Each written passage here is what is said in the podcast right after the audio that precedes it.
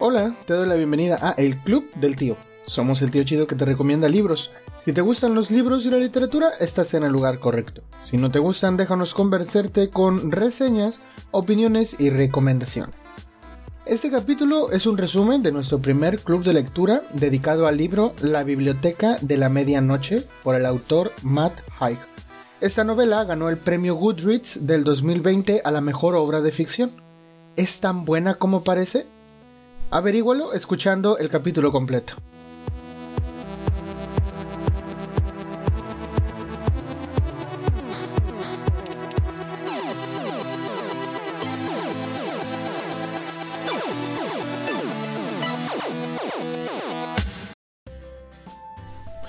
Hola, te saludo a donde sea y cuando sea que me estés escuchando. Yo soy el tío Isaac y eh, en esta ocasión te voy a presentar lo que pasó o un resumen de lo que pasó en el primer eh, club de lectura del Club del Tío. Es algo así como un club al cuadrado. No sé cómo funciona esto.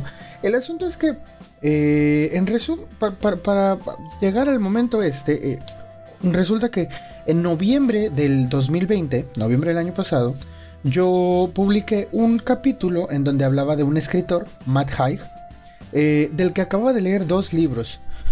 El primero se acababa de publicar eh, por ahí, por esas fechas en inglés. Y entonces eh, estaba yo pues recomendando mucho y esperando a que saliera en español, ¿no? Para que todos los demás pudieran leerlo también. que pudiera ser más, más accesible a todo el público. Y entonces resulta que cuando salió en español, eh, nos pusimos de acuerdo y nos pusimos a leerlo en conjunto y así resultó que salió algo que espero que pueda continuar, que es el club de lectura del Club del Tío. Eh, en, esta, en esta ocasión no voy a publicar todo el material que ocurrió porque en realidad eran como 4 o 5 horas de discusiones entre las dos reuniones que tuvimos, así que la verdad es que era muchísimo, solamente intenté resumir la mayor parte de, todos los comentarios. Hubo muchas cosas personales que dijimos, hubo muchas cosas que no, que no eran dichas como para el público en general, pero si tú quieres enterarte de todos esos chismes, eh, pues te recomiendo meterte al grupo de Facebook que se llama Club de Lectura de El Club del Tío. Eh, en la misma página del Club del Tío puedes encontrar los links para entrar. De hecho, en la descripción de este podcast puedes encontrar los links para entrar a la página de Facebook y al grupo de Facebook. Así que eh, las siguientes lecturas que tengamos, igual y hasta puedes terminar tú participando. Y pues sin más por el momento, te dejo con el club de lectura del Club del Tío, la biblioteca de la medianoche.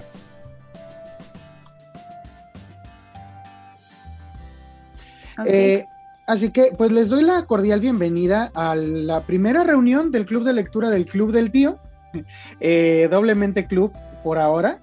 Eh, así que la verdad es que me da mucho gusto, como les comentaba ahorita, ver eh, rostros nuevos, gente que no conozco de, de Facebook, porque por lo general mis amigos con los que leo son solo de Facebook.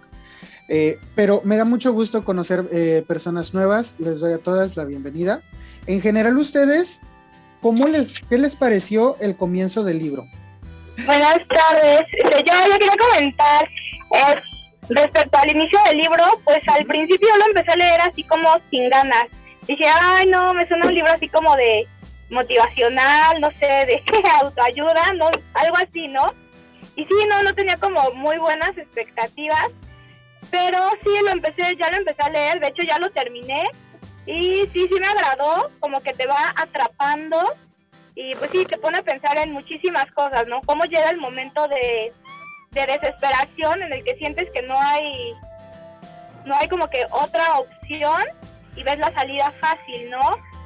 Y este, pues por ser el inicio, este, ese era mi comentario, que yo empecé sin, sin mucho ánimo de leerlo y la verdad es que sí, sí me agradó y se me hace un libro muy, muy bueno. Eh, no sé a, las demás qué les pareció. ¿También a ustedes les pareció eso? A mí sí, sí, al principio cuando empieza, pues la primera frase que dice 19 eh, años antes de que decidiera morir.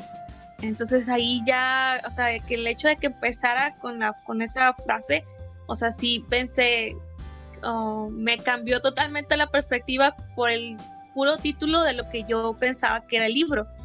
Entonces sí, sí, la verdad que sí, sí me costó como quitarme esa idea de, de tenía como como que la idea que iba a tratarse de un grupo que le gustaba leer, o sea, por el título. Entonces sí fue así como que yo, como, o sea, es, es una persona y está, está empieza eh, ya con su historia eh, basada ya con el hecho de que decidió suicidarse. Entonces sí me desconcertó un poco, sobre todo la parte donde ella entra en la biblioteca y sí se me hizo así como o sea, pensaba que era un lugar, un lugar físico, o sea, que era un lugar en el que se iba a encontrar con un tipo de personas, este, que iba a convivir, digamos, un poco, y no que fuera eh, eh, como una especie de algo de otro universo o de otro mundo paralelo para ella. Sí, la verdad es que sí, al llegar a ese punto sí, sí me sentí como un poco decepcionada, pero conforme fui avanzando ya me enganché. O sea, sí me costó, de hecho, hoy me costó parar hasta el capítulo donde habíamos quedado. O sea, sí, sí me enganché y sí me gustó. Ya una vez pasado como que lo que yo tenía pensado que era, ya lo ya pude llegar así como que a gustarme. Sí, la verdad es que a lo mejor ese principio que tiene, porque comenzamos con esta decisión definitiva de, eh, ya se nos está diciendo, ¿sabes qué? Ella decidió quitarse la vida. Es un, eh, pudiera resultar un poco escandaloso quizá.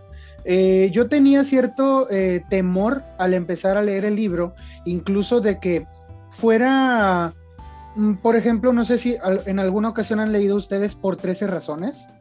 este libro que después se hizo serie de Netflix, yo lo leí y ah. hasta cierto punto, por ejemplo, la serie de televisión sí llegó a un punto de romantizar la decisión de quitarse la vida hasta cierto punto. Y el libro lo hace un poco también desde mi punto de vista.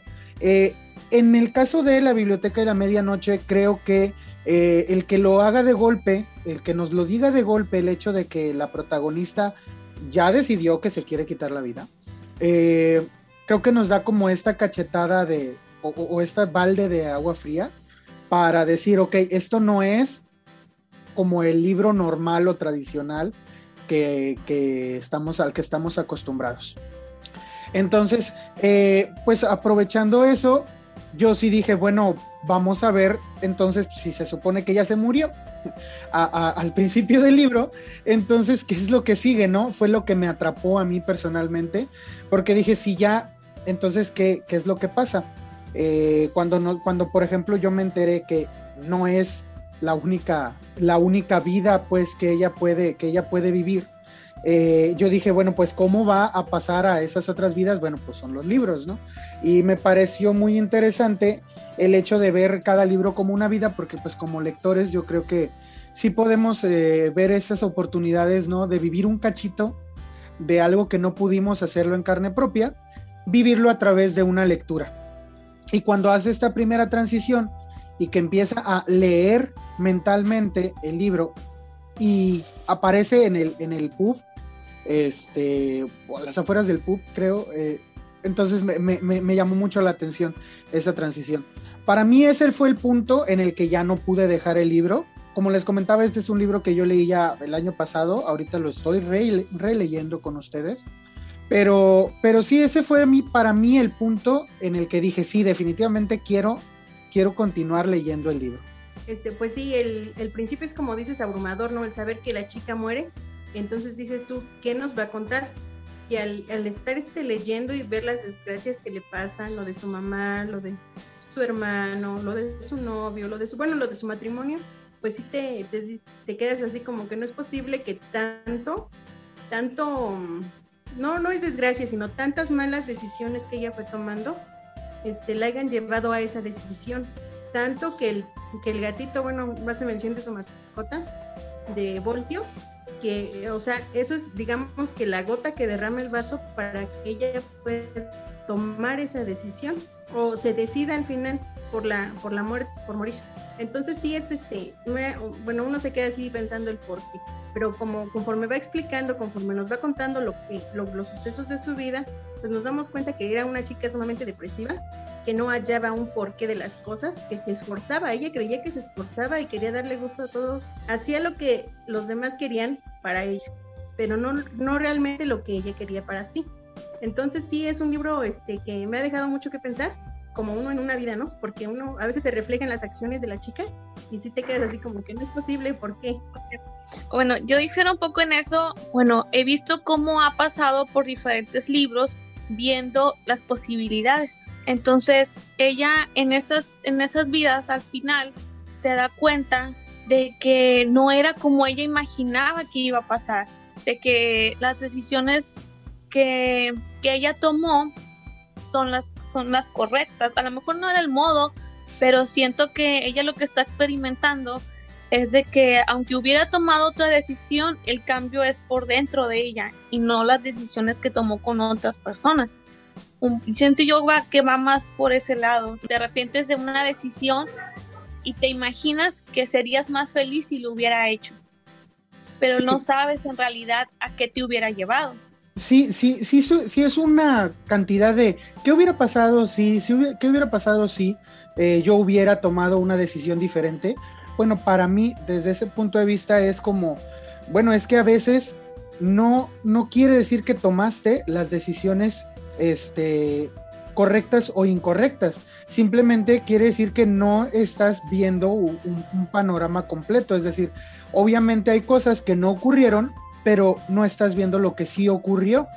Eh, para mí fue un poco de, perspectiva porque ella misma al cambiar de vida eh, va pudiendo ver que hay cosas dentro de ella que, no estaba viendo y, cosas dentro de esas mismas decisiones ella tampoco estaba eh, tomando en cuenta. Es decir, por ejemplo, cuando se va, por ejemplo, en la primera vida que toma, que es la del pub, ella se da cuenta de que pues tiene terribles problemas económicos. Y, pues esos mismos problemas también están echando a perder el matrimonio. Y también se da cuenta de que esas em, banderas rojas ya estaban allí desde antes. Porque en realidad ya estaban allí, pero no las había visto. Es decir, la decisión... Exactamente, idealizó por lo que dice Tere de que es lo que otra gente esperaba de ella. Porque ella dice, bueno, es que eh, sí creo que es un poco de, ambos puntos de vista que tienen ustedes. Eh, porque sí, o sea, y, al final de cuentas, eh, pues no es feliz y nos encontramos con que en esta primera vida ella se, se desvanece de esa primera vida y regresa a la biblioteca porque pues no logró, no logró tener esta sensación de felicidad a, pesar de que quiso intentarlo de la manera en que otros le dijeron. Así que eh, pues vamos a volver a revisar el libro de los arrepentimientos para ver de qué otra cosa se arrepiente, ¿no? Y sobre el libro de los arrepentimientos es, me gustaría platicar un poco. Yo sí, yo sí cuando entré al libro y hubo alguien que lo posteó en el grupo de Facebook y dijo, bueno, estoy leyendo, creo que fuiste tú, Sofía. Eh, estoy ah, leyendo... Sí, lo del libro de los arrepentimientos. Sí. ¿Cuál era tu qué, ¿Cuál fue la frase que usaste? Eh, yo leyendo el libro de los arrepentimientos de alguien más, pensando que tan grande es el mío. es que sí, ese, ese, día me tuve como que un choque psicológico ahí, duré todo el día así como que viendo al infinito y yo de qué tantas cosas yo me he arrepentido. Y empecé, no sé, de cosas muy simples, de que ayer me arrepentí de no haberme comprado ese Doritos y que bueno, era, era un sol solamente. o cosas tontas, pero ya después sí fue algo mucho más grande de que qué habría pasado si, eh, no sé, habría seguido con, eh, estudiado la carrera que empecé al principio, que no, no hubiese estudiado la carrera que terminé, eh, no sé, que me hubiese, no me hubiese ido antes de mi casa, si hubiese quedado más tiempo, si me hubiese ido mucho antes de, de mi casa, este, si estuviera con mi pareja, si hubiese seguido la relación anterior a ella, o sea, duré todo el día pensando en eso, de qué tantas cosas nosotros estamos todo el tiempo, ¿y qué habría pasado si? ¿Qué habría pasado si? Y creo que eso es una de las cosas que al principio me frustró muchísimo de, eh, de Nora, porque el libro empieza muy negro, muy oscuro, muy psicológico, eh, muy depresivo. O sea, si tú estás en un, en un cuadro psicológico en ese momento, te vas a, identificar muchísimo con la, con la protagonista por lo deprimida que está. A mí me frustró al principio es que todo lo que se quejaba fueron cosas que eh, no quiso hacer en su vida. Por ejemplo, que no se quiso casar con, con Dan porque no sabía cómo iba a terminar, porque no quería darle ese, ese trabajo extra a él, ¿qué tal? Y yo, ah, pero ya no lo hiciste, te vas a poner a durar toda la vida sufriendo porque no te casaste con ese hombre, ¿ya? ¿Qué vas a hacer? O sea, hay que seguirle, pues. Pero ella no, estaba todo el tiempo ahí, aquí, con lo de la amiga también, ¿no? Que no me fui a, eh, Australia. Y yo, bueno, tú estás en Londres, ella vive en Australia, tampoco es que es muy lejos, váyase de una vez, pues.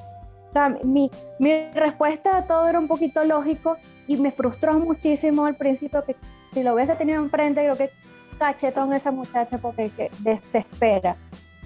Pero ya después que cuando ves que va entrando en una en cada una de las vidas, por ejemplo, la de Dan me encantó. Me encantó que ella misma se diera cuenta que el tipo era un patán, que las mismas, que ya había este, como banderitas rojas, como que señales que le decían que el tipo era un idiota, pero que ella no se daba cuenta. O sea, que en ese momento ella lo único que estaba pensando era que eh, no le quería dar ese sufrimiento a él. Y en ese momento que ella está en esa historia y va, pero ¿y yo? ¿Y qué hubiese pasado si esto hubiese sido mi vida? Si yo lo hubiese escogido, eh, hubiese sido él mismo, igual no ha cambiado, es la misma persona que fue en, mi vida raíz, pero me, me estoy dando cuenta que no me valora, que no me respeta, que no le importa cómo pienso yo, que mira, un poquito de, de estrés que tuvimos en, en esta vida y fue y me montó cacho con una loca. O sea, un cheque quitaste de tu lista, así como que date cuenta, o sea, de las cosas que te estás arrepintiendo, no necesitas arrepentirte de eso porque eh, si lo hubieses hecho, hubieses quedado en las mismas, igual hubieses sido infeliz. Entonces, lo que sí me dio cosita, y no, no creo que sea un spoiler porque es bien adelantado, bien al principio del libro, que es cuando con lo de la amiga que se le muere, cuando, cuando vive la, la, historia con la amiga, ese sí me dio mucho sentimiento, muchísimo. Y con el gato también me dio mucho sentimiento de que, mm, o sea, son cosas muy chiquitas, por lo menos lo de la amiga es que, ok, me decidí a irme con ella y ahora resulta que estoy aquí viviendo la vida, es posible que haya sido feliz en esa vida, pero la amiga no está, entonces no, no tiene sentido que no es la vida con la amiga, la amiga no está. Entonces sí me dio cosita con ella. Pues. Totalmente de acuerdo con lo que dices de Dan, porque sí fue una amiga, date cuenta. eh, sí. Por eso me sentí identificada muchísimo. Sí, sí, sí. Y, y, también, eh, por ejemplo, este comentario de los aspectos de su vida diaria con los que ella tenía conflicto, eh, para, para muchos parecían nimiedades. Para una amiga que estaba leyendo el libro, que ella literal me dijo, no puedo, no puedo seguir leyendo el libro porque el personaje ya me desesperó. Lo desesperó precisamente por eso, porque dijo, es que son nimiedades, por lo que ella está totalmente deprimida y, y, no, o sea, no puedo. Se le hizo muy, muy frustrante que la, que la, que, que Nora fuera así. Pero, es que así es la depresión, porque por cualquier cosa te tira. Por, Se murió el gato, el, novio, o sea, todo la deprimía a ella y muchas veces de las cosas que le pasaban yo decía, pues es que sí, sí se puede, claro que se puede estar así de triste por, por, cualquier cosa. Claro no, es que, ya, ya llega un punto al principio de que tú dices, no, pues, pero es que falta que, no sé, que lame un perro en la calle, o sea, que le caiga un rayo a esa muchacha, o sea, ¿qué más le va a pasar? Hasta le mataron al gato por criatura, o sea, tampoco. Yo, a mí me dolió mucho el gato. Sí, a mí me dolió mucho el gato porque, de hecho, cuando yo estaba, cuando yo leí el libro, eh, había perdido eh, a, mi, a mi mascota, era una perrita labrador este, y mi perrita vivió 16 años con oh, nosotros. Eh, entonces, eh, yo sí me identifiqué con, con, ella cuando perdió a Bolts, porque yo dije, no sé cuántos años habrán sido, uno o, 20, pero los años que hayan sido, duele, duele mucho. Y, yo le digo a mi amiga que me dijo, no, a mí me frustró, le digo, mira, la depresión así es, como dice Diana. Me dice, bueno, es que yo la depresión la veo en otros autores eh, reflejada con descripciones eh, más, más atinadas desde su punto de vista, por ejemplo, decía ella. Entonces, este, y sí es cierto que a lo mejor eh, Matt Haig no tiene la, la mayor habilidad descriptiva o poética para, para poner situaciones o, para describir los sentimientos en específico de la depresión, pero como bien dices, este, Diana, para alguien que, que ya esté en ese mood, pues sí, o sea, hasta te pones peor. Lo que me agrada de, de esto es que a veces, por ejemplo, con, con Bolt o con la amiga de Nora, nos damos cuenta de que pues hay cosas que definitivamente nosotros no podemos solucionar por más que tomemos la decisión que tomemos. Exacto. Y como no tenemos control sobre ellas, lo que tenemos que hacer es trabajar sobre, lo, sobre la marcha, sobre lo que se nos viene. Entonces, eh, para mí sí fue como una pequeña llamada de atención.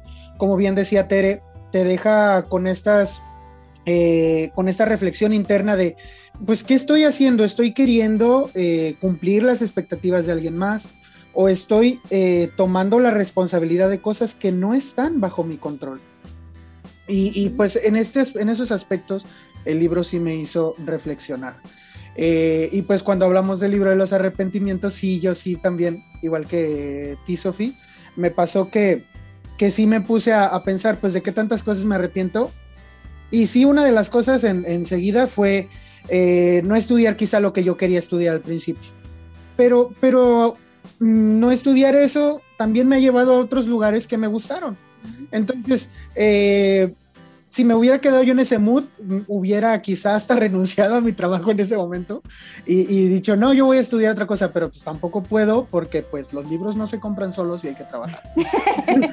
y el podcast todavía no da plata. Y el podcast no da plata, entonces, este, a menos que esto, a menos que esto funcione, este, pues tengo que seguir trabajando, ¿no? Entonces, Nora empieza a explorar vidas en donde, pues por una o por otra cosa, toma una decisión distinta Después de, lo de Dan, que ya fue un borrón y cuenta nueva, por fin se dio cuenta de que pues Dan no le iba, no la iba a hacer feliz, de hecho era un patán. Este, ¿qué otra vida, cuál vida era la que seguía después de esa? Refresquenme tantito la Ah, la, de, su amiga. La de su amiga. Luego. Nadadora profesional. La de nadadora. Por un lado, la sensación de control, porque hay mucho alrededor nuestro que nos dice que nosotros somos dueños de nuestro destino, que nosotros somos quienes nos ponemos este, nuestros propios, este, exactamente, nuestros propios límites. Ay, yo de los psicólogos que dicen eso. Sí, ya sé, pero hay limitantes que definitivamente no las pones tú, las pone la gravedad. o sea, tú no puedes volar por el simple hecho de que existe la gravedad y tú no puedes ir en contra de la gravedad a menos que vayas a una velocidad este, eh, masiva hacia el cielo, ¿no? Con un cohete. Pero, eh, pero entonces tienes que aceptar estas cosas. Y como que a veces nos cuesta un poco de trabajo aceptar que hay cosas que no, no están bajo nuestro control y que estas no deberían de clavarnos, o sea, no deberíamos de clavarnos en eso. Y al final de cuentas, pues sí, la, solución, la, solución que ven ahora es, pues es que no cuidé tan mal a Bolts. Pues, eh, era un gato y Bolts estaba enfermo y se iba a morir aunque yo no lo viera. A lo mejor yo lo iba a ver o a lo mejor yo no lo iba a ver, pero se iba a morir porque ya estaba enfermo y yo no sabía y era imposible saberlo. Entonces, eh, lo mismo con la amiga. Lo mismo con la amiga, o sea, eh, lo, lo que yo digo es, hay que aprovechar en el caso de cuando hay pérdida, siempre he pensado esto. Uno debe estar agradecido por el tiempo que duró con estas personas o con sus, o con sus mascotas incluso, porque también duelen. Pero no te tienes que clavar en decir, ¿por qué no le dije esto? ¿Por qué no hice aquello? ¿Por qué no saqué a pasear a mi perrito más veces diarias? ¿Por qué no abracé todos los días a mi mamá, a mi papá? No siempre se puede, no siempre y, tiene uno que aceptar que a veces incluso uno mismo no siempre puede estar abrazando a todo mundo porque no está de humor para estar abrazando a todo mundo y eso no significa que seas una mala persona. Significa que como cualquier otro hay cosas que te afectan también y que pues tienes que lidiar con ellas y ya. Entonces, eh, sí, la verdad, es, en especial estas dos pérdidas que siguió teniendo, porque en su vida raíz también se quedó sin Bolts y tampoco tenía a su amiga. Eh, estas dos vidas a mí sí me enseñaron esto. dale, dale, mire. Ok, bueno, pues ya veo que van un poco avanzados, me disculpo un poco porque tuve que salir, pero los seguía por audio. Eh, al ser mi primera intervención, quiero hablar respecto a mi primera impresión del libro, que la verdad eh, también no lo percibí como un libro de autoayuda de inicio. Lo que a mí no me gustó al inicio es que yo soy una lectora un poco clásica, entonces cuando los libros empiezan a hablar con un lenguaje modernista, como que no, no sé, eh, como que hago mi repelente, ¿no? Cuando empiezan a hablar de redes sociales y eso, pues como que, no sé, no es de mi total agrado. Pero también debo aceptar que tengo trastorno obsesivo compulsivo y que si empiezo algo lo tengo que terminar. Entonces, no podía dejarla a medias. En lo que llevo avanzado ya me ha ido gustando, sobre todo porque eh, me he identificado con la protagonista desde el punto de vista de que incluso tiene mi edad y eh, en muchos aspectos que en esencia específicamente me están ocurriendo y que me ha ayudado a comprender, como casi como una terapia, eh, cómo tomar las perspectivas de la vida, cómo me aterran las frases que utilizan cuando dicen eh, el autor, este, pues estás ante, tomas una decisión, estás ante un mundo de posibilidades. La verdad es que frases que he ido subrayando y me dan mucho miedo. La verdad también debo reconocer que vengo de un bloqueo de lector de años, porque mi trabajo no me permitía ya leer libros de mi total agrado. Entonces, el último que leí me tardé seis meses y no, me parece que no era tan complejo para haberme tardado tanto. Cuando me inicié en este club, me sentí que no lo iba a lograr y la verdad es que estoy muy contenta porque he ido avanzando muchos de esos textos que ya uno no quiere soltar, me agrada y quiero saber definitivamente en qué continúa, me identifico, me ayuda emocionalmente. yo no estoy peleada con los libros de autoayuda, ¿eh? ¿eh? podría leerlos sin problema después de leer los que me gustan, de que son novelas clásicas, pero sí, me siento como totalmente terapeada también. Esa es mi aportación totalmente estoy de acuerdo en que esta puede parecer abrumador, de hecho, y sí lo es un poco. Eh, por ejemplo, esta comparación que hace el escritor con la toma de decisiones a un árbol. Para, yo, por ejemplo, leo mucha ciencia ficción que después vamos a descubrir que este libro es de ciencia ficción, que me encantó eso. Me encanta que tocaras este tema. Yo dije, no, no lo voy a tocar, no puedo ser tan friki. No, no, sí, sí, sí, sí, sí, Para mí fue un poquito más sencillo asimilar esto de los multiversos y las ramificaciones de todo esto, porque estoy acostumbrado a, leer un poquito de historias como estas. Pero sí. hay que decir que el libro te va hablando un poco de, de la ciencia ficción desde el principio. Charlie fue el primero que lo notó y lo posteó en el grupo y la verdad es que yo la primera vez que lo leí no me pasó ni por aquí que esto fuera a, terminar así. Pero las ramificaciones, no, no, no, en serio, en serio, no, para nada. Pero sí es, puede resultar abrumador las primeras veces que yo me enfrentaba ante historias en donde una decisión eh, causa el efecto mariposa y todo puede resultar completamente diferente, este, pues sí es abrumador porque entonces tú tomas una decisión ahorita y no sabes en qué va a resultar y, y ni modo, a lo que tienes que agarrar lo que venga, aunque, aunque no te guste. Sin embargo, así es la vida. desafortunadamente tenemos que aceptarlo y, tenemos que aceptar que pues es eso, ¿no? Y no podemos nosotros ver esta, esta ramificación de todas las decisiones y hacia qué caminos nos llevarían. Eh, pero sí pudiera resultar abrumador, pues como engancharnos en esto. Y siento que es algo que repite mucho el escritor, es, mira, las decisiones son infinitas, incluso si tomas una te lleva a otras dos, y esas otras dos a otras cuatro, y esas cuatro a otras ocho, y exponencialmente vamos elevando el número de ramificaciones. Eh, entonces, por aquí, sí, sí, nos, sí pudiera resultar para alguien, te entiendo totalmente, Mirel, que pues si estás acostumbrado a un poquito las historias más clásicas o, a libros, pues quizá no tanto de la época, porque pues ahorita casi todos los libros hablan de... a, fuerzas tienen que añadir, y eso se lo creo, creo que se debe un poco a la eh, aceptación de la cultura geek en la, en la sociedad, que ya casi todos este, abordan temas parecidos y ya es muchísimo más fácil. Ajá, es muchísimo más fácil abordar temas de ciencia ficción en varias novelas, aunque no sea precisamente el giro.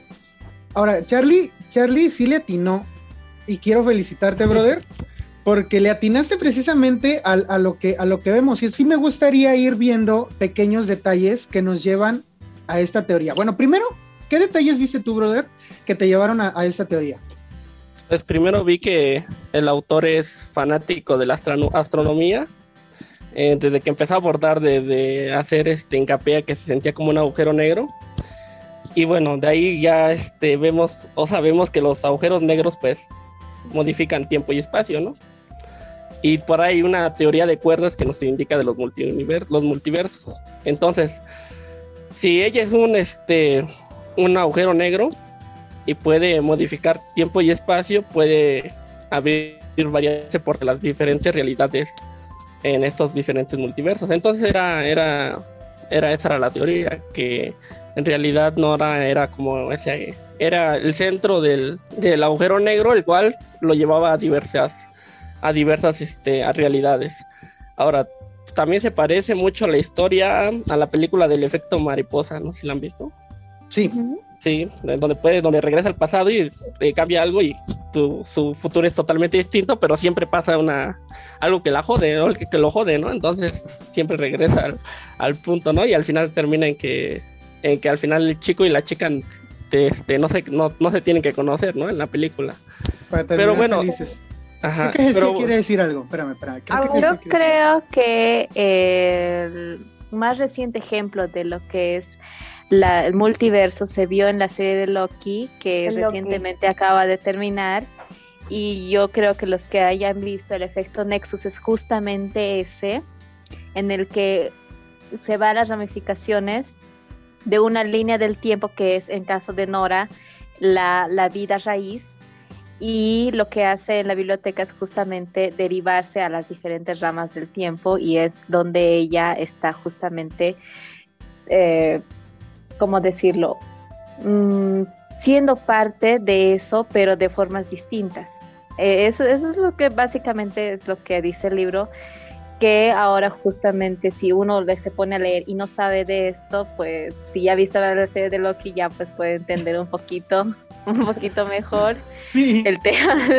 sí, definitivamente se entiende muchísimo más. A mí lo personal será que hace mucho tiempo vi una película relacionada algo así con, con lo que es ese que te habla de mundos paralelos y hablaba sobre, era sobre un astronauta o algo así. Esta se me hizo más complicada porque haz de cuenta que ponía una biblioteca, algo, y era lo que lo enlazaba a su hogar, entonces haz de cuenta que podía ver en ese momento y tener interacción de lo que estaba ocurriendo, y movió un libro y algo así, y más o menos me dio la idea de que él según se había quedado en como, Interestelar se llama. un agujero negro.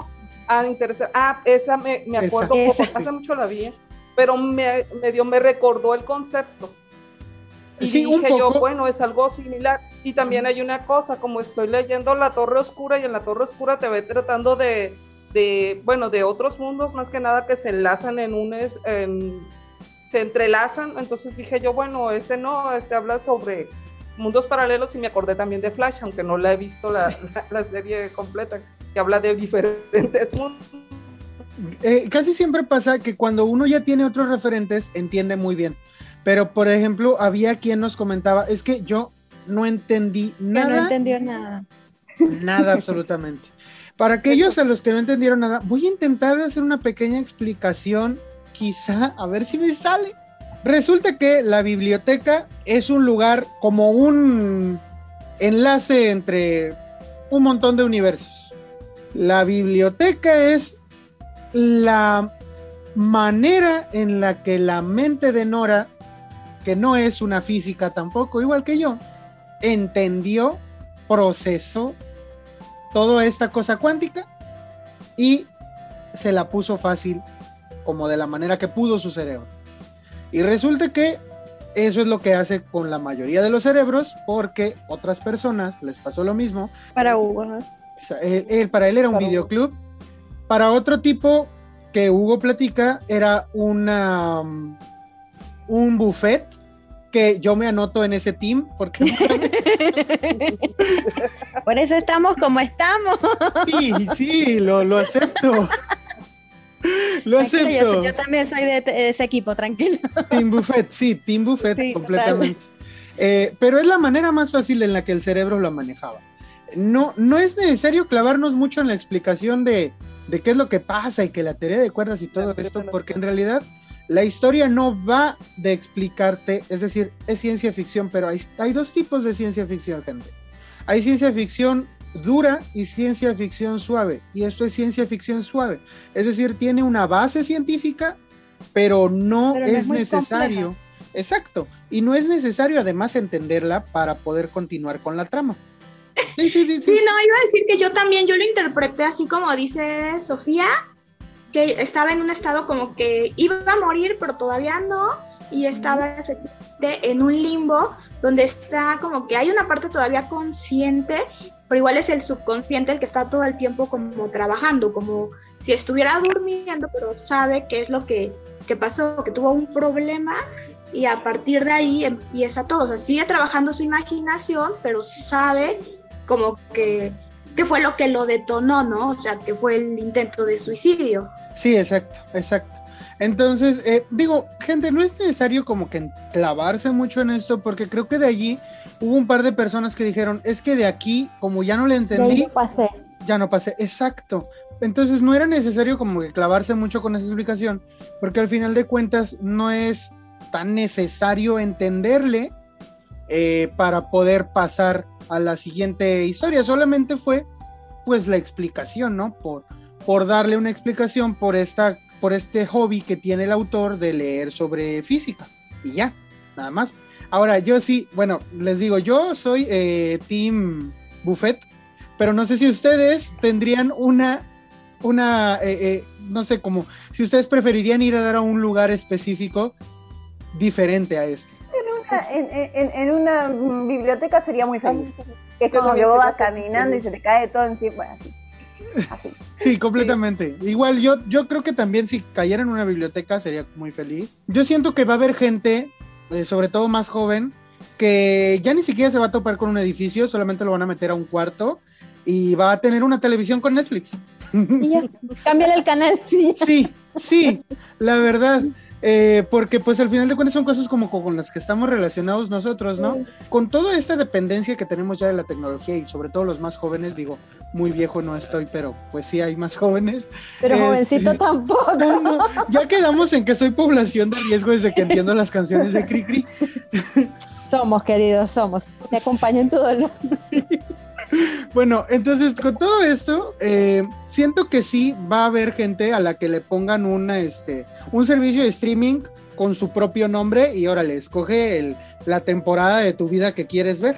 Yo me voy más por el buffet eh, además de que me gusta mucho esto de que yo siempre he pensado que los libros son como la comida. O sea, siempre los comparo. A veces se te antoja una cosa, a veces se te antoja otra. A veces hay lecturas que sabes que necesitas llevártelas poco a poco porque si no te, te va a hacer daño. Eso eh, exacto, y no las digieres bien. Acá en México le decimos empache a eso. No, y luego les aparece el bloqueo lector que escucho a muchas personas últimamente que dicen que te les da de eso cuando les dan un empacho van a decir, le van a echar la culpa a eso. De hecho, yo totalmente lo he comparado con eso. Es que a veces lees una cosa que es muy pesada, te empachas y, y, dices tú, pues ya no, ya no, este, puedo comer más porque estoy mal del estómago. Este, me voy a esperar un rato a que se me pase, ¿no? A digerirlo bien. Eh, pero bueno, pasemos a lo siguiente. Nora empieza... hablar de comida que... Sí, sí, porque traigo hambre, traigo hambre. Ya es la hora de cenar. Eh... Y en Argentina es las 10 de la noche. Son las 10. Yo todavía no tengo un hambre. Bueno, pasamos adelante. Nora empieza a tomar sus propias decisiones. Y la primera cosa que dice es, recuérdame, ¿cuál era la primera vida que quiere ver después de todo esto? ¿La del refugio no fue? ¿O fue? Sí, la de los perritos. A esa yo la quise matar, te lo juro. Yo dije, esta perra inmunda. Ay, perdón por las palabrotas. Este, yo dije, no, ¿por qué? Tienes el novio lindo, trabajas con perritos, y eres chévere, no estás deprimida. ¿Qué te pasa? Y se fue. Tenemos tacos, volviendo a la comida. ¡Tenemos tacos! Yo dije, hija, usted le enseña a ese hombre qué significa un desinfectante, cómo pasar una escobita en la casa una vez a la semana para que no huela perro y ya, ya. No, no puedo, no puedo, no puedo. No pude con ella. Yo dije, no, si esta mujer no se, no se no siente que, que, está feliz en esta vida, ninguna la va a hacer feliz. Yo dije, no, ya, hasta aquí. Esta tipa va a terminar murida. Ya, yo la di por muerta después de que se fue de esa vida. Y, y sí, como tú, yo dije, ay, quédate, ¿para dónde vas? O sea, después de la basura que se había conseguido de Dan, o sea, pues ahí estaba bien, ¿no? Ninguna le cuadraba. Exacto. ¿Y saben qué cosa? Se abrió un debate muy bueno ahí en el grupo sobre si Nora porque dijo Carlos, ¿por qué Nora no pidió ir a, una, a un lugar donde no tuviera depresión? ¿Ustedes qué creen sobre esto? ¿Ustedes creen que Nora siempre iba a tener depresión? ¿O, o, qué, qué creen? A ver. no creo. Yo siento que se explica allí mismo, dice que en varias vidas no tiene depresión. De hecho, ella como que cuando ve que es muy feliz en una vida o siente que es algo muy agradable o muy bueno o muy cercano a lo que ella desea, rápido va y busca, empieza a buscar a ver si no hay medicina para la depresión. Y es cuando se que queda, esto es muy bueno para ser cierto. Sí, ándale, exacto. No lo merezco, como que traía mucho la sensación esa de, como dice Isaac, de no merecer, merecer ser feliz. Sí, fíjese que yo, yo tengo, aquí es donde yo tengo un problema, precisamente con cómo nos pinta el, personaje, el escritor. Siento que él tuvo un defecto en esto. Hay, vida, hay, hay vidas en donde dice, eh, cuando hace todos estos brincos y brincos y brincos y brincos, hay un párrafo en donde dice, donde siguió nadando, donde era maestra, donde viajó a no sé dónde, donde era feliz, otras donde no era feliz, unas donde... Y, casi, y no encuentro el maldito párrafo, pero casi estoy seguro, es que lo estoy buscando, y, casi estoy seguro de que, de que dice donde, donde tenía depresión y donde no. Y donde no. Ajá, y casi estoy, casi estoy, o por lo menos esa idea te da.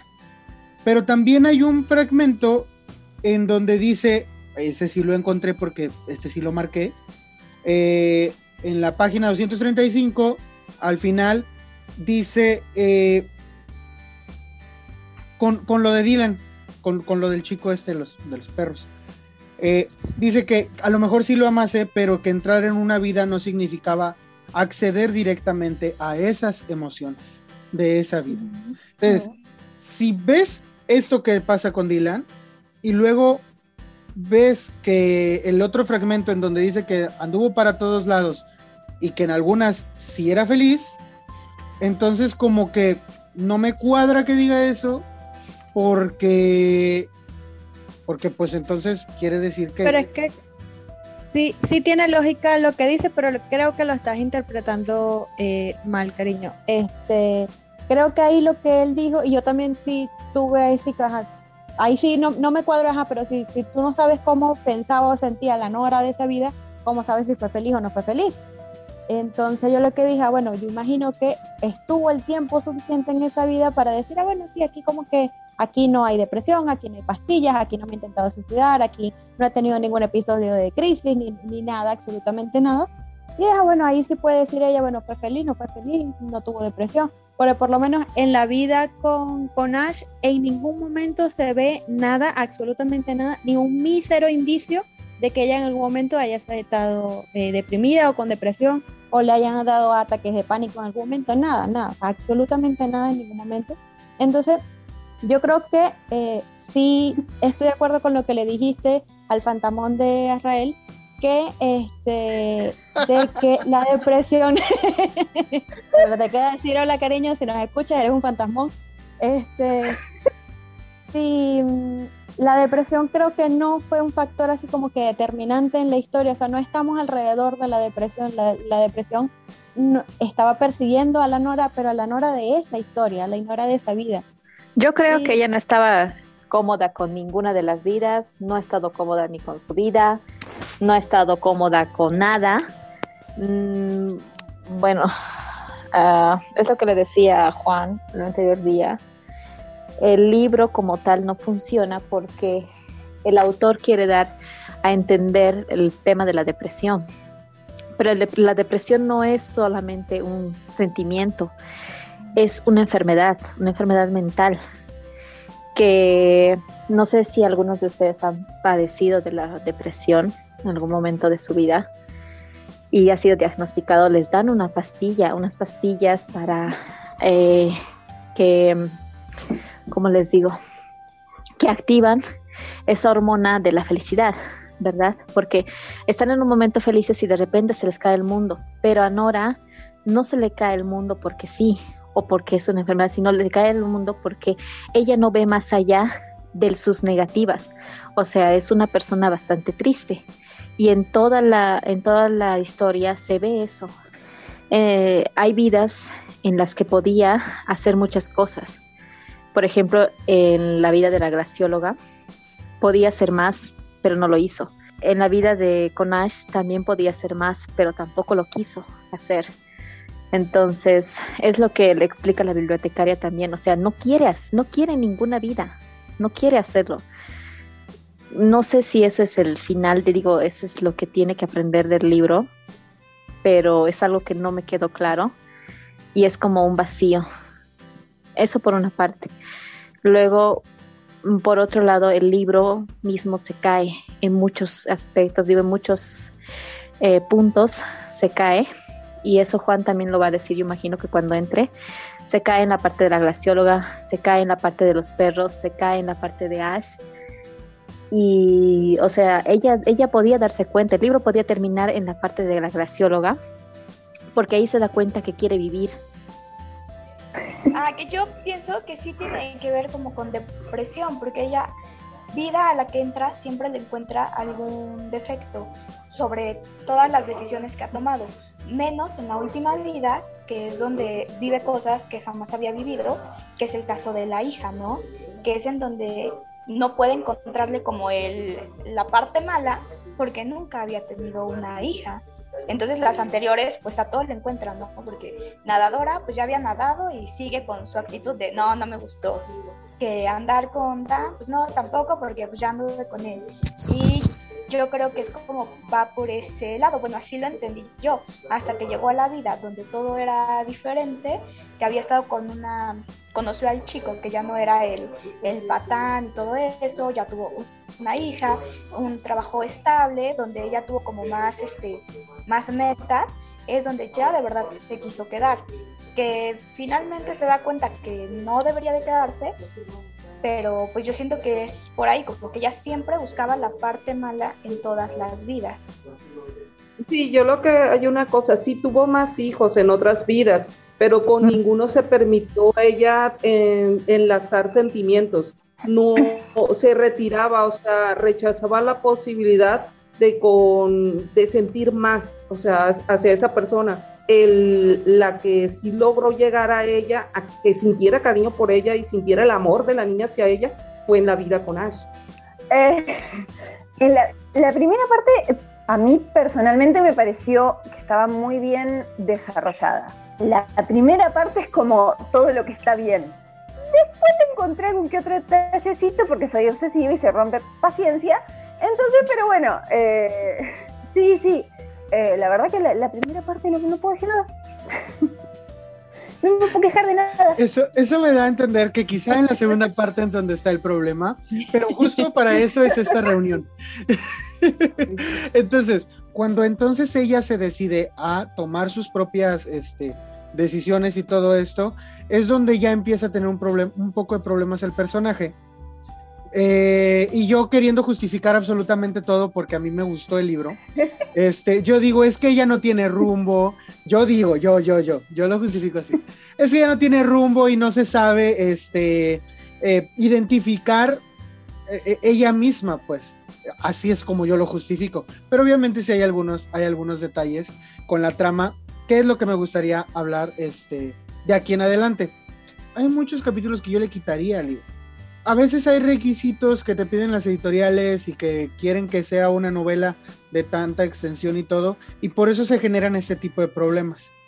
La historia, así como decía Gestia, a veces se caen esas cosas, pero yo creo que es por eso, precisamente por el afán de querer alargar, eh, para hacer una, quizá una cantidad de páginas. De hecho, no, no es un libro largo, son 300, ¿qué? 328 páginas. Yo lo hubiera dejado de 200. Yo creo que el objetivo de todas estas vidas en las que ella fue feliz, feliz, eh, o podía llegar a ser feliz eh, y no y, como que no le cuadraron fue que fue esta idea de eh, el, problema o sea el libro se cae por la idea de la felicidad cuando encuentres una vida en la que puedas ser feliz te vas a quedar ahí le dice la bibliotecaria ok ahora esto lo, lo, digo no para hacerme la nada ni nada por el estilo. Yo trabajo con niños que tienen depresión, que tienen ansiedad, y ninguno de ellos te va a decir que es feliz de la misma manera. Todos te pueden, eh, cuando te narran qué es lo que los haría sentir bien, te dicen algo completamente diferente. Entonces, que ella no haya sido feliz con el mexicano que hacía vinos, que de hecho ella misma lo dice, es como que es una vida en la que ella podría ser feliz yo también podría haber sido feliz con el perrito que le lamía la cara junto con, Dylan. Y también podría haber sido feliz con Ash y la nena. Eh, pero no, no pasa porque esa no es la manera en que la Nora de la vida raíz está construida para, para buscar la felicidad. O sea, para, para entender la felicidad. La felicidad de Nora, de Nora de la vida raíz, se va a realizar eh, de una manera en específico no de, no de otra. Eh, no, no como la, o sea, tal vez la felicidad de Nora no era trabajar en un refugio, no sé, o, tener a la nena, o lo, que, o lo que sea. Me parece que el problema es ese del libro. Se cae porque trata de darnos una idea de felicidad. ¿Y cuál es la felicidad de Nora? Ni ella lo sabe. O sea. Ni ella lo sabe. Claro, lo que yo les decía la extensión del libro genera estos problemas, que a, veces la historia parece, tenga unos lugares muy, muy flojos, de, mucha flojera. Sí es cierto, no lo niego para nada. Pero justifico este aspecto de que Nora no puede ser feliz, entre comillas, eh, en muchas vidas, en muchas de esas vidas, porque ella en realidad no sabe ni para ella ni qué significa la felicidad no tiene una definición en realidad de lo que es el éxito, no tiene una definición de lo que es ser feliz para ella misma. Entonces, como no tiene esta definición porque no tuvo una educación emocional eh, coherente, entonces obviamente no sabe ni qué quiere y por eso no lo, no lo, no lo aprovecha aunque lo tenga enfrente. Entonces, yo así lo justifico. Y, pero pues ese soy yo queriendo eh, ver este lado a, la historia. Comprendo completamente los comentarios que hacen de que pues sí, al final de cuentas, estas cosas hacen que la historia caiga mucho, pero pues esa es la justificación que yo le alcanzo a dar. Bueno, yo lo que siento es que ella se siente una intrusa en cada una de las vidas, porque están, hay sentimientos que se han desarrollado con esas personas y ella no logra llegar a eso porque no los vivió. Entonces no siente hacia, esas personas lo que debería sentir como con Dylan o con Ash y la niña se llega ella a sentir un poquito más cerca de ellos. Y por eso esa vida le pesa perderla porque ella cada vez que empieza ya al final de esa vida empieza a sentir que se está desmoronando la vida no la quiere soltar ve al muchacho que le enseñaba música que se está convirtiendo en un delincuente, ve al anciano al que le lleva el medicamento que está viviendo en un en un lugar geriátrico. nombre. En un geriátrico, sí. Eh, sí, en un geriátrico. Entonces todo eso ve que ella sí era una parte importante en las vidas de ellos y ella pensaba que no era importante. Entonces eso le duele a ella de que en su vida raíz era importante para personas y ella no llegó a darse cuenta que era importante para ella. Porque al ver que el muchacho se convirtió en un delincuente, dice, pero él no lo era porque está en esta situación. Entonces ella se siente mal y por eso se empieza a desmoronar la vida con él. Sí, claro. Eso me duele, eso me duele de ese capítulo porque empieza a desmoronarse cuando empieza a sentir amor por la niña. O sea, el amor, el amor ha sido un punto para desmoronarse. Y yo, ¿qué diablos? es, la vida que quieres y por el amor te vas a desmoronar, porque ahí se empieza a desmoronar. Ahí se empieza a desmoronar. Después, ya cuando ve, cuando ve lo, lo que, lo que ahorita decía Noemí, del geriátrico, del niño y eso, se empieza a desmoronar porque ella ve que dice, ah, no, no puedo, o sea, es una parte no he podido no he podido, pero ella no puede hacerlo ahora. ¿Por qué? ¿Por qué no puede cambiar eso ahora? Eso es lo que no me explico, o sea, y eso es lo que no me, no me queda claro de las otras de las otras vidas que intenta, porque hay algo malo que pasa y se quiere desmoronar. Y yo digo, ¿en serio no va a luchar? ¿En serio no lo va a hacer? Porque ese se supone que es eh, ese, fin del libro, que ella logre intentar hacerlo y ahí recién intentando y ver que no le sale, recién ahí volver a la biblioteca. Yo creo que hubiera, hubiera funcionado mejor así. Pero el amor estaba ahí, estaba el tema de poder ser más cosas en esa vida. O sea, pero. Fíjate que yo, yo. No quiso. Yo, yo me di cuenta de una cosa. Y es que eh, una amiga me decía cuando empezó a leer el libro que a ella le parecía muy cliché, que ella veía muy, muy cliché al personaje que vivía sola, que tenía un gato, que no quería salir con gente y que tenía un mal trabajo. Decía, es que ese es un cliché para ser alguien depresivo. del, estado depresivo, sí. Exactamente.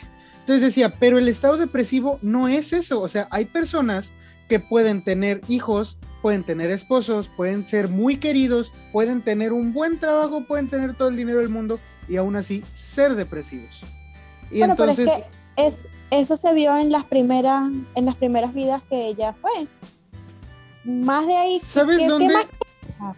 En, la vida donde es, y no hemos hablado de esa vida, nos la estamos brincando, donde es, donde es la cantante, donde, donde es famosísima ah, por ser cantante y, tiene todo el éxito del mundo. Exacto. Entonces, eh, hablemos un poco de esa vida y, de cómo, a pesar de que tiene todo y está incluso con él, con su amor platónico, con esta persona inalcanzable que al final no la satisfizo. Y, y era algo que de verdad, o sea, sí era como su crush, así como cualquier otra persona tiene un crush con cualquier artista. Eh, sí, pero, pero al final de cuentas ni siquiera eso la satisfizo. Pero es que a mí esa historia me pareció, creo, creo que de todas las más obvia, la más obvia que se iba a pasar. Porque mira todas las todas las vidas de los de los eh, ¿cómo se llama? De los cantantes que hay ahorita, que a cada rato, o sea, tienen todo, tienen los millones del mundo, tienen la fanaticada, tienen la familia hermosa y ¡pum! un día del otro de repente amanecen muertos por una sobredosis, amanecen muertos por un disparo, porque se suicidaron, o sea. Sí, sí, sí. Entonces es, es esto de que no importa qué tanto éxito tengas, porque no lo sabe, ella no sabe en realidad decidir cuál es el éxito que ella quiere tener en la vida. Y, e incluso, pero en todas estas vidas había un problema, había problemitas. En todas estas vidas algo pasaba que la, que la podía le podía generar un ataque de ansiedad o le podía generar algo que la, que la remontara a estoy mal y esto está mal y ya no quiero estar aquí. En la última vida, que es donde todo está bien y donde nada debería de llevarla de regreso a la biblioteca, la regresa. Que es, y eso es lo que yo quería llevar, es este punto que me decía mi amiga. La depresión te puede llegar en cualquier momento, estés viviendo como estés viviendo, y no necesitas ser un cliché depresivo. No necesitas ser esta persona sola, con gatos, eh, que, tiene un mal trabajo, que no tiene amigos, que no quiere salir. No necesitas ser esa persona para, para estar depresivo. Ah, ok, ok. En la última vida yo creo que se desmorona porque se da cuenta que de verdad era, tenía como algo que hacer de su vida raíz, no porque no estuviera feliz con su vida. O sea, sí estaba feliz con esa vida, con Ash, con la niña, con, hasta con el perro, pero regresa y empieza a darse cuenta de las cosas como cambiaron, o sea, que realmente hacía cosas buenas en su vida raíz. Y yo creo que por eso se empieza a desmoronar, ¿no? Porque está, es como una lucha interna, como, sí, sí me quiero quedar aquí, soy feliz, pero necesito estar en la otra por el bien de los demás. Y por eso siento que está ahí como donde, donde se, se desmorona, porque de hecho cuando ya regresa y todo, pues dice que incluso ella piensa ir a al maratón de, de Ash, o sea, sí quiere como tener esa vida, la última vida que vivió, pero pues yo siento que regresa porque vio que sí era necesaria en su vida raíz. Fíjate que yo no lo había visto así hasta ahorita que lo expones, pero creo que sí tienes razón. Quizá, quizá fue por eso. No, de hecho hay una parte que yo siento cuando ella regresa a la biblioteca y la biblioteca está cayendo, le dice la bibliotecaria que lo que ocurre es que ella ya quiere vivir, que por eso se está derrumbando realmente al final la biblioteca, porque ella quiere vivir, pero quiere vivir la vida de su vida raíz. Así a su verdadera vida. A su verdadera vida. O sea, realmente ella quería vivir, pero su verdadera vida. Que creo que ese fue, es un punto muy a favor. Eh, si uno puede leer entre líneas en, el desarrollo del autor, así como hay cosas que se le caen, hay cosas que le salieron bien, y es que eh, ninguna de las vidas le iba a cuadrar a Nora, no, importa, no importa cuántas viviera, porque para mí la idea del autor era plasmarnos un montón de posibilidades, pero ella en realidad tenía que vivir su vida. No, iba, o sea, ella por eso se sentía una, usurpadora, porque iba y se metía en otra vida que no le pertenecía. ¿Era una variante de su propia vida? Sí, lo era, genial. Ahora, era su vida la que ella, a la que ella le tenía que encontrar sentido, no a la vida de los demás. Entonces, creo que esa fue la manera que encontró el autor y me pareció fantástico, como de decirnos, ok, sí, vos podés experimentar con todo lo que quieras, pero eventualmente vas a tener que volver a, tu problema y resolver ese problema. Y otra cosa eh, de por qué siempre que había un problema eh, ella se quería ir es, conducta depresiva. O sea, las personas depresivas, eh, es lo que vos decías, Isaac, no tienen la educación emocional para, para poder hacerle frente a esas cosas. Se frustran enseguida, se nublan y chau. Y me quiero ir y me quiero ir y me quiero ir. Es casi como un nene caprichoso. Eh, no, es que, no es que siempre le encontré el pelo al huevo porque sí, es porque no tenía las herramientas psicológicas para decir, ok, bueno, sí, a ver, este chico, pobre chico, eh, lo están llevando preso porque se robó Dios sabe qué, y bueno, sí, eh, lo puedo procesar y por ahí en algún momento puedo hacer algo sobre eso. Pero ella no tiene esas herramientas para, como para hacerle frente a los problemas en ninguna de las vidas. Por eso es como que, como que siempre se escapa. Y además porque la, intención del autor, para mí, llevarnos de nuevo a la vida raíz. Como que quedar en otra parte, que volviera a su vida. Sí, yo creo que el final era, era súper obvio después de. Después de, lo, de, que se empezó a dar muchos saltos. ¿Ah? Spoiler en el final, porfa. Es que me faltan dos capítulos. ¿Todavía no terminas de leerlo? Termina el libro. no, no, no, no, no. Yo al día te advertí, yo te advertí, Isaac, que estaba en 94%. Ah, sí, es cierto. Ah, bueno. Entra. Y yo dije, bueno, voy a entrar. Pero quiero, bueno, pero no hemos dicho, no hemos dicho el mero final, el mero final no lo hemos dicho entonces. hasta ahorita estás bien. tengo, tengo, tengo, tengo una cosita, una cosita pequeñita que quiero decir. Hasta ahora que la voy a contar. Ah, Juan, cállate. Espera tu turno. ya, este, algo, algo que quería decir es que no sé si Juan está de acuerdo conmigo, pero creo que Nora está mal construida por una simple y sencilla razón, porque en el momento en el que ella decidió volver y a vivir su vida y dejó un bonito mensaje, no sé si, si lo, si lo recuerdan, ese capítulo lo marqué todo porque me gustó mucho, el mensaje que deja en Facebook, y es que, todos tenemos que vivir la vida como tal.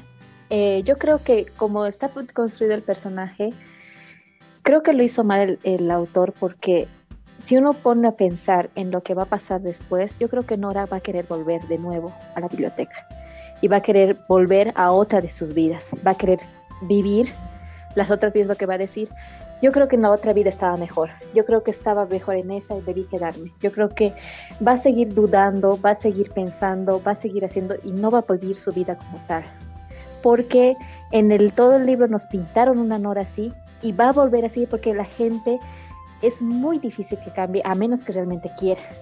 Y Nora no parecía tan segura de quererlo. No sé, yo lo sentí así, pero no sé si no sé si esté en, en, el, en algo erróneo pero yo le sentí a Nora todavía insegura por su vida. No sé por eso cómo será el final. Si Nora sí realmente estaba bien segura, entonces ahí sí podía cambiar la opinión. Pero hasta donde, que he, leído, hasta donde leído que faltaban dos capítulos nada más para terminar, yo la sentí todavía muy insegura de sí misma. Es todo lo que te quería decir.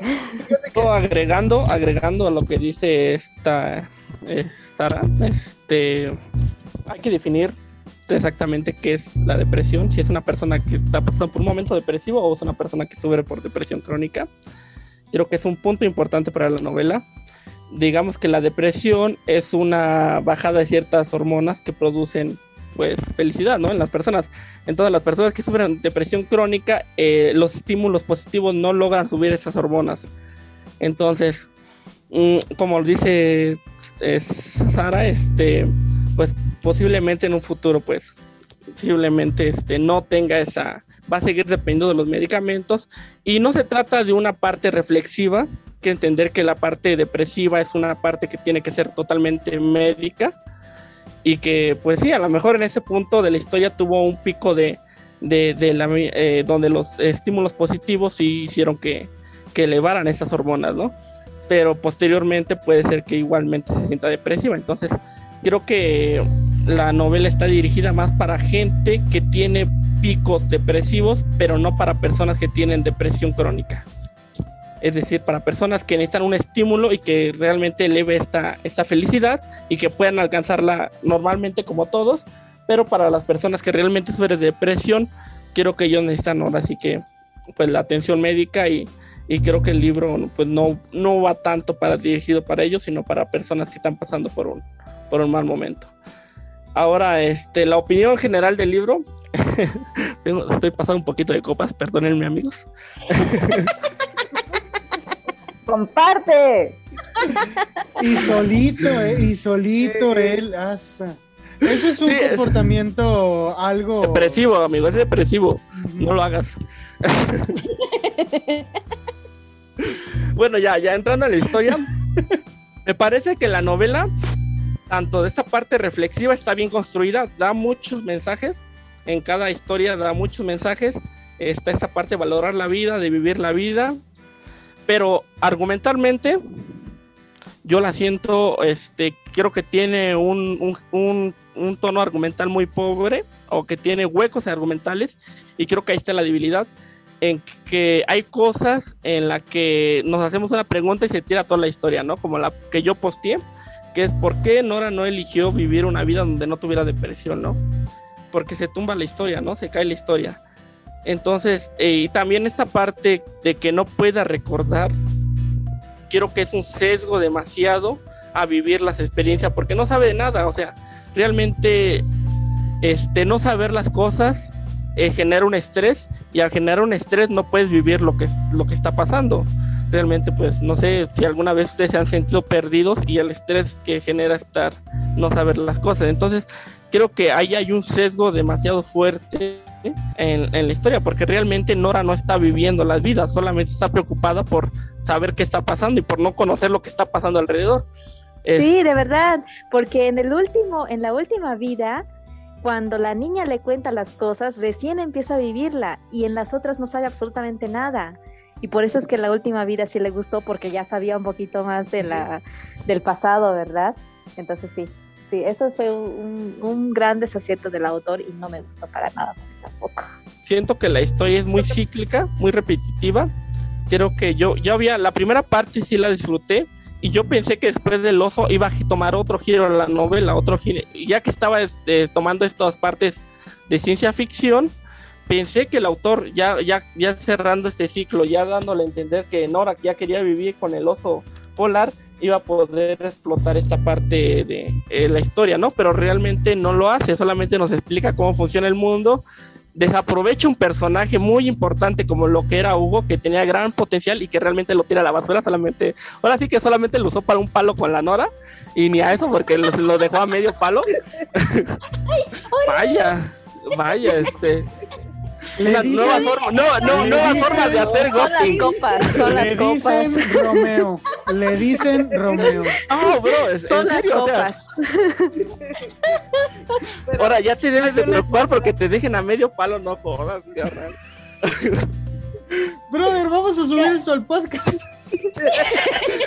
súbelo, ¿Te imaginas, te imaginas después cuando, cuando la otra Nora de esa vida se despierta y está ahí en pleno. está empalada, bro, ahí como de, ¿ahora qué es esto Acoso sexual.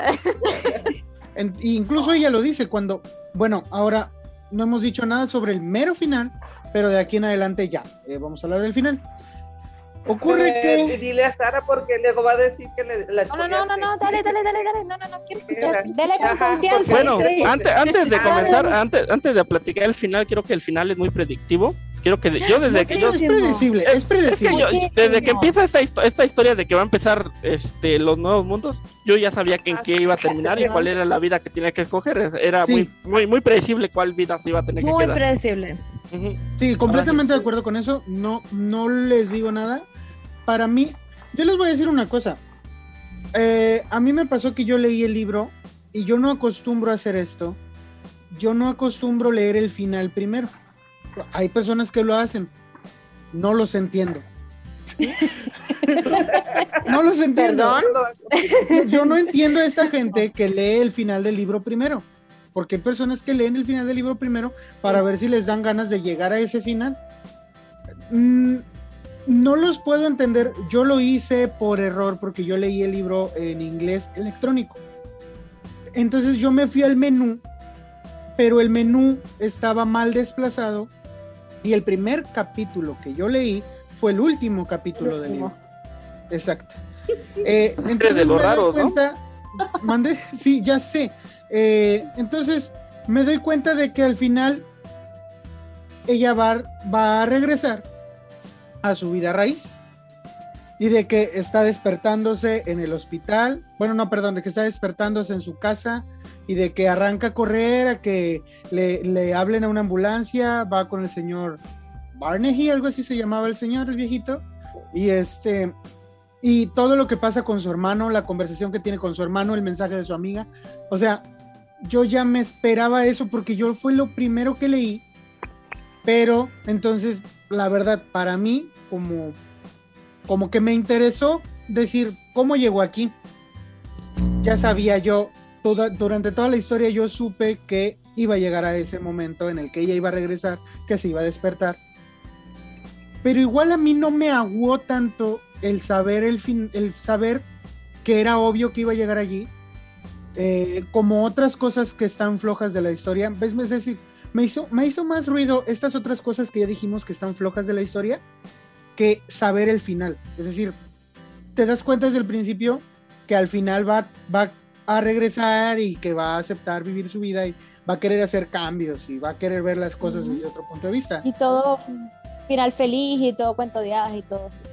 muy predecible. Ni tan feliz, porque en realidad no te explica como que como qué va a hacer para poder ella entonces cambiar. Digo, que tenga una relación con su hermano y que ahora haya decidido salir a correr con Ash o que haya visitado a la señora él, me da a entender que por lo menos está abriéndose, exactamente, está abriéndose a más gente porque se dio cuenta de que puede resultar que ella puede este, influir también en lo que, lo que dijo, lo que dijo Carla hace rato.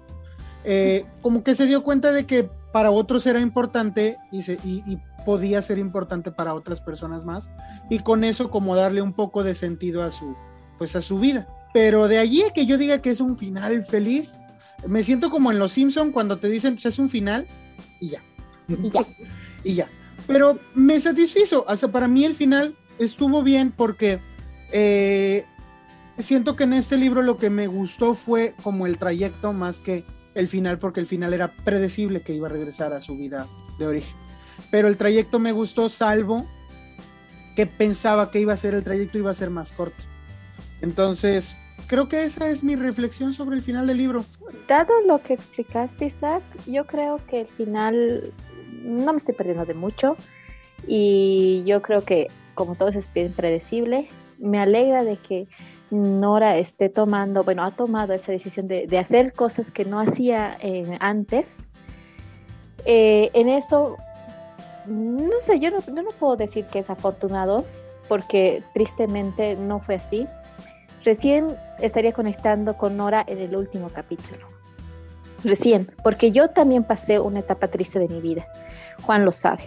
Entonces, para mí, el hecho de que mi hermana me haya llevado a un lugar que yo no, que yo jamás en mi vida había pisado, me ha dado más sentido a mi vida. Y yo creo que con eso comparto con Nora. Lo único que no me gustó del libro, más de todos los eh, huecos que hubo en la trama, fue el hecho de que ella utilizó a muchos filósofos y muchas citas y ninguna de ellas se me haya quedado. Eso sí lo más triste, porque ha, utilizado mal el autor esas citas, porque parecen citas valiosas, pero ninguna me quedó. Eso, eso me hizo recuerdo mucho Asfixia de Palanok, porque ahí también utilizan eh, citas filosóficas, pero se utilizan de otra manera, como con ejemplos, cosas de que uno se, se, las aprende, se las aprende. Y eso también, eso también me gustó mucho de ese libro, pero aquí no pasó. Y eso creo que fue el, el que más peso negativo tuvo la, la trama. Pero después, por lo demás, yo digo que ha sido un buen final, la verdad. A pesar de todas sus fallas, ha sido un buen final.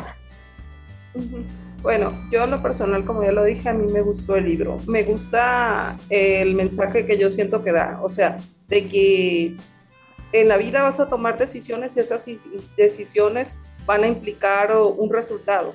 Entonces, tienes que aprender a soltar los arrepentimientos. O sea, dejar eh, de ir y de pensar en el hubiera, que hubiera pasado si hubiera hecho esto, hubiera hecho aquello, y también que muchas veces esos arrepentimientos no son nuestros en ocasiones, son eh, lo que pensamos que hubiera sido lo mejor porque otra persona nos estaba imponiendo sus sueños. Entonces, al final de cuentas, es la vida que tenemos es la mejor porque es la que nosotros decidimos eh, tener. Entonces, al final de cuentas, ella regresa a su vida raíz y toma riendas de su vida. O sea, empieza a decidir cuál es lo mejor para ella y empieza a tomar, hacer cambios, pero buscando lo mejor para ella, donde ella se sienta bien. Tal vez no logre vencer al 100% la depresión, tal vez ocurra un desencadenante, pero ya tomó la base de que quiere vivir y desea vivir. Sí, Sí, completamente. Comparto gran parte de tu opinión. A mí sí me gustó el libro en general y la idea que transmite, este, saltándome claro los problemas argumentales que ya hablamos. Del libro no voy a decir que creo que es de los mejores que he leído, sí deja un lindo mensaje.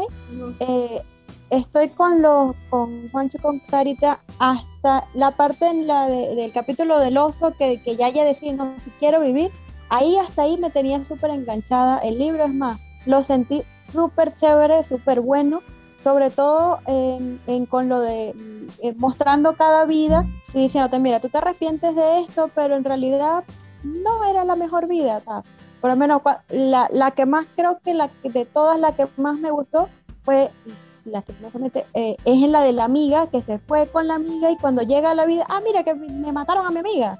Ni siquiera estoy aquí con mi amiga. Entonces, y ella pensando todo el tiempo, me pude haber ido con ella, me pude haber ido con ella, al final no me fui. Y mira, te fuiste y a los tres días la mataron, o sea, no, no deja de, arrepentirte de las decisiones que tomaste y pues agradece las, las, decisiones que tomaste hacia, hacia eso, pues deja de pensar en las decisiones que pudiste haber tomado.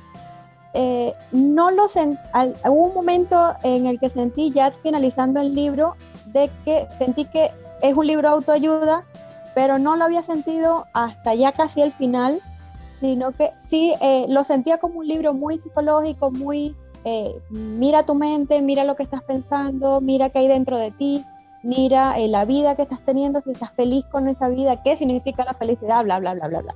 Muy psicológico lo sentí.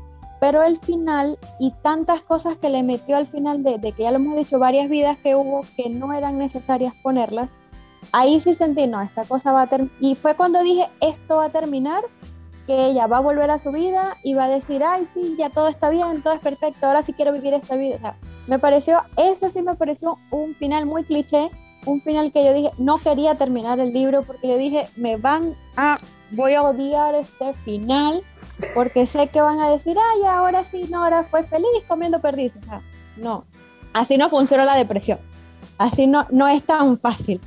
Sí, lo del final sí me gustó que mostraran eh, las personas que en la vida raíz de ella, ella sí estaba haciendo un impacto positivo en esas vidas y que ella no se estaba dando cuenta.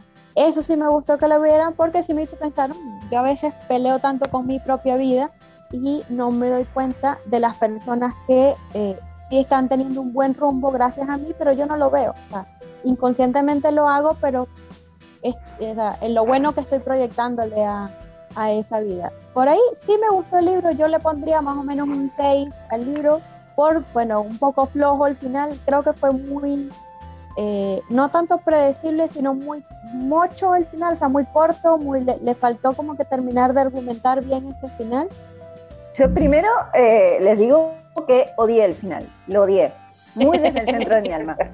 Eh, no, no me parece. Yo, si, el, libro hubiese terminado con ella eh, saliendo del hospital y tratando de acomodar su vida, eh, que era un caos, literalmente, em, hubiese estado genial.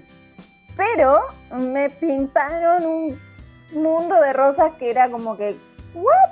Que no, que no, no, funciona, ¿verdad? No, así no, funciona. O sea, eso Claro, eso te lo puedo creer en una persona bipolar. Una persona bipolar va a tener momentos muy bajos y va a tener momentos muy altos. Eh, y en el momento muy alto va a creer que todo puede ser genial. Ok, estamos hablando de depresión, estamos hablando de otra cosa. Eh, es lo que decía Juan, esto es un desbalance químico cerebral.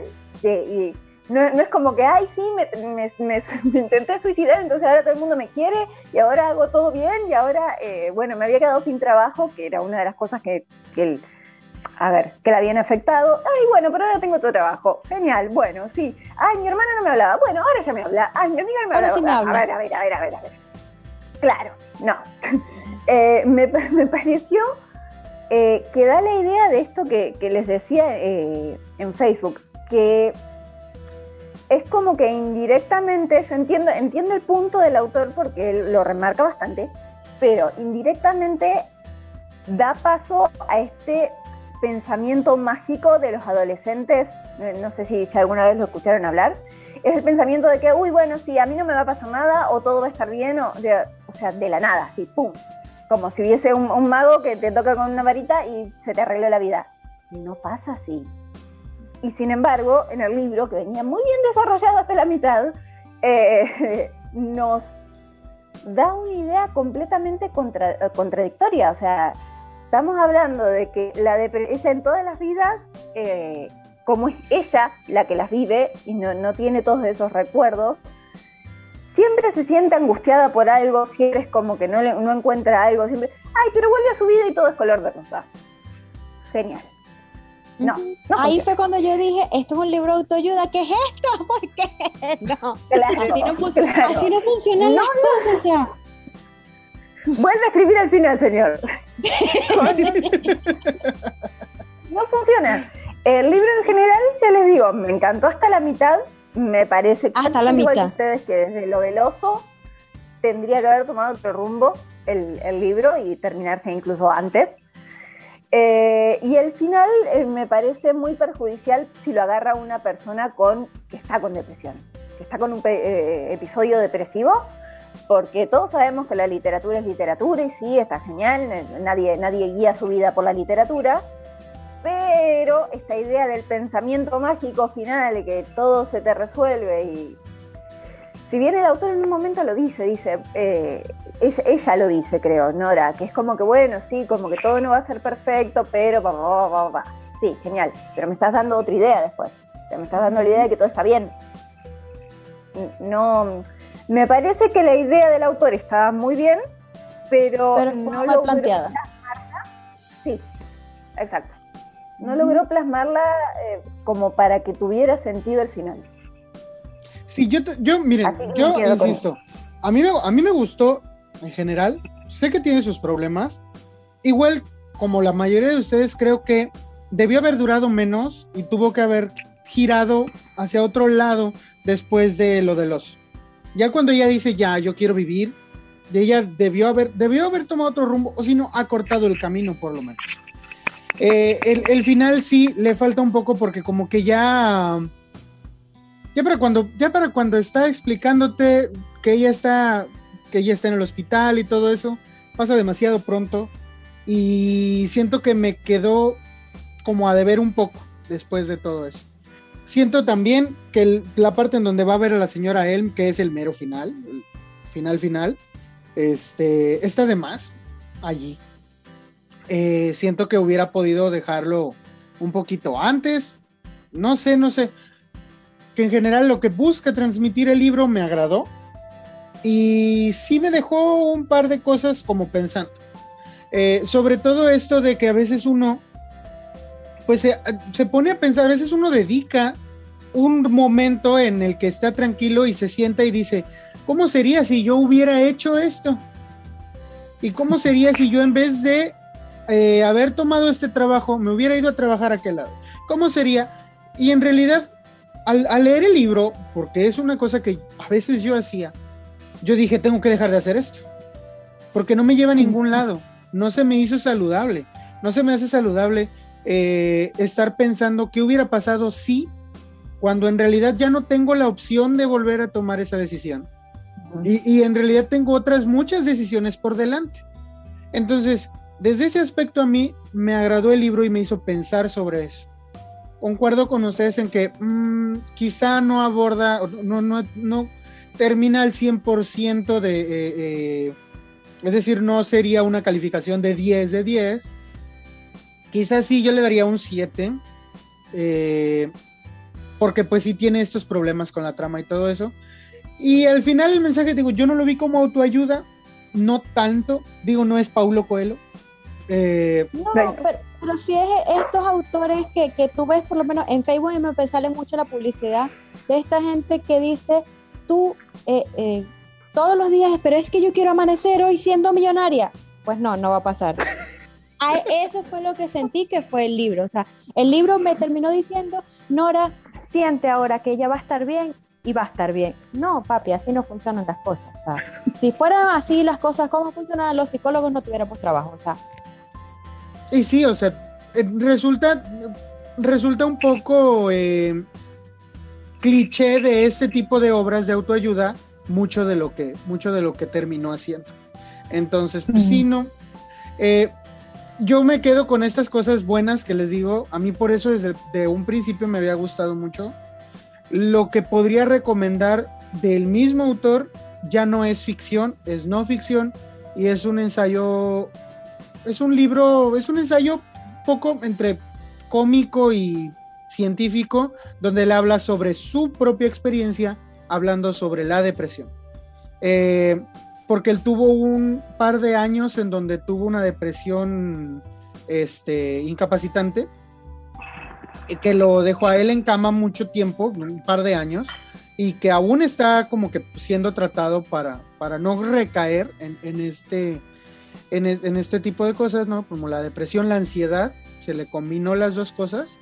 Eh, y él habla sobre su experiencia teniendo depresión y sobre muchas cosas que la gente piensa que es la depresión por fuera. Pero cómo es una persona que por dentro, hablando de su caso, vive la depresión. Entonces, eh, como yo combiné ambas lecturas, porque lo hice, al, no me aguanté, la, la, primera mitad del libro me dejó con un muy buen sabor de boca y empecé a leer este otro libro que se llama Razones para seguir viviendo. Este, como que siento que a lo mejor yo por eso me llevé una mejor impresión del libro quizá este, que ustedes. Pero me gustaría entonces invitarles a que lean este libro que se llama Razones para seguir viviendo, para que me den su opinión, porque, porque a mí me gustó, no es una novela, no es, no es un relato de no ficción, es simplemente él diciendo, yo viví así mi depresión aprendí a hacer estas cosas, aprendí estas herramientas para sobrellevar este, mis, mis peores días y esto es lo que me gustaría, que mi familia hubiera sabido cuando se enteraron que yo tenía depresión. Entonces, hablando desde este aspecto, siento que a lo mejor por eso yo tengo una, no sé, otra, otra relación con el libro, porque yo leí estos dos libros al mismo tiempo. Entonces, este, quizá por eso al final no me llevé esta impresión, pero pues, es completamente válida este, el punto de vista de ustedes, porque pues estamos hablando solamente de, de este libro, ¿no? De la Biblioteca de la Medianoche.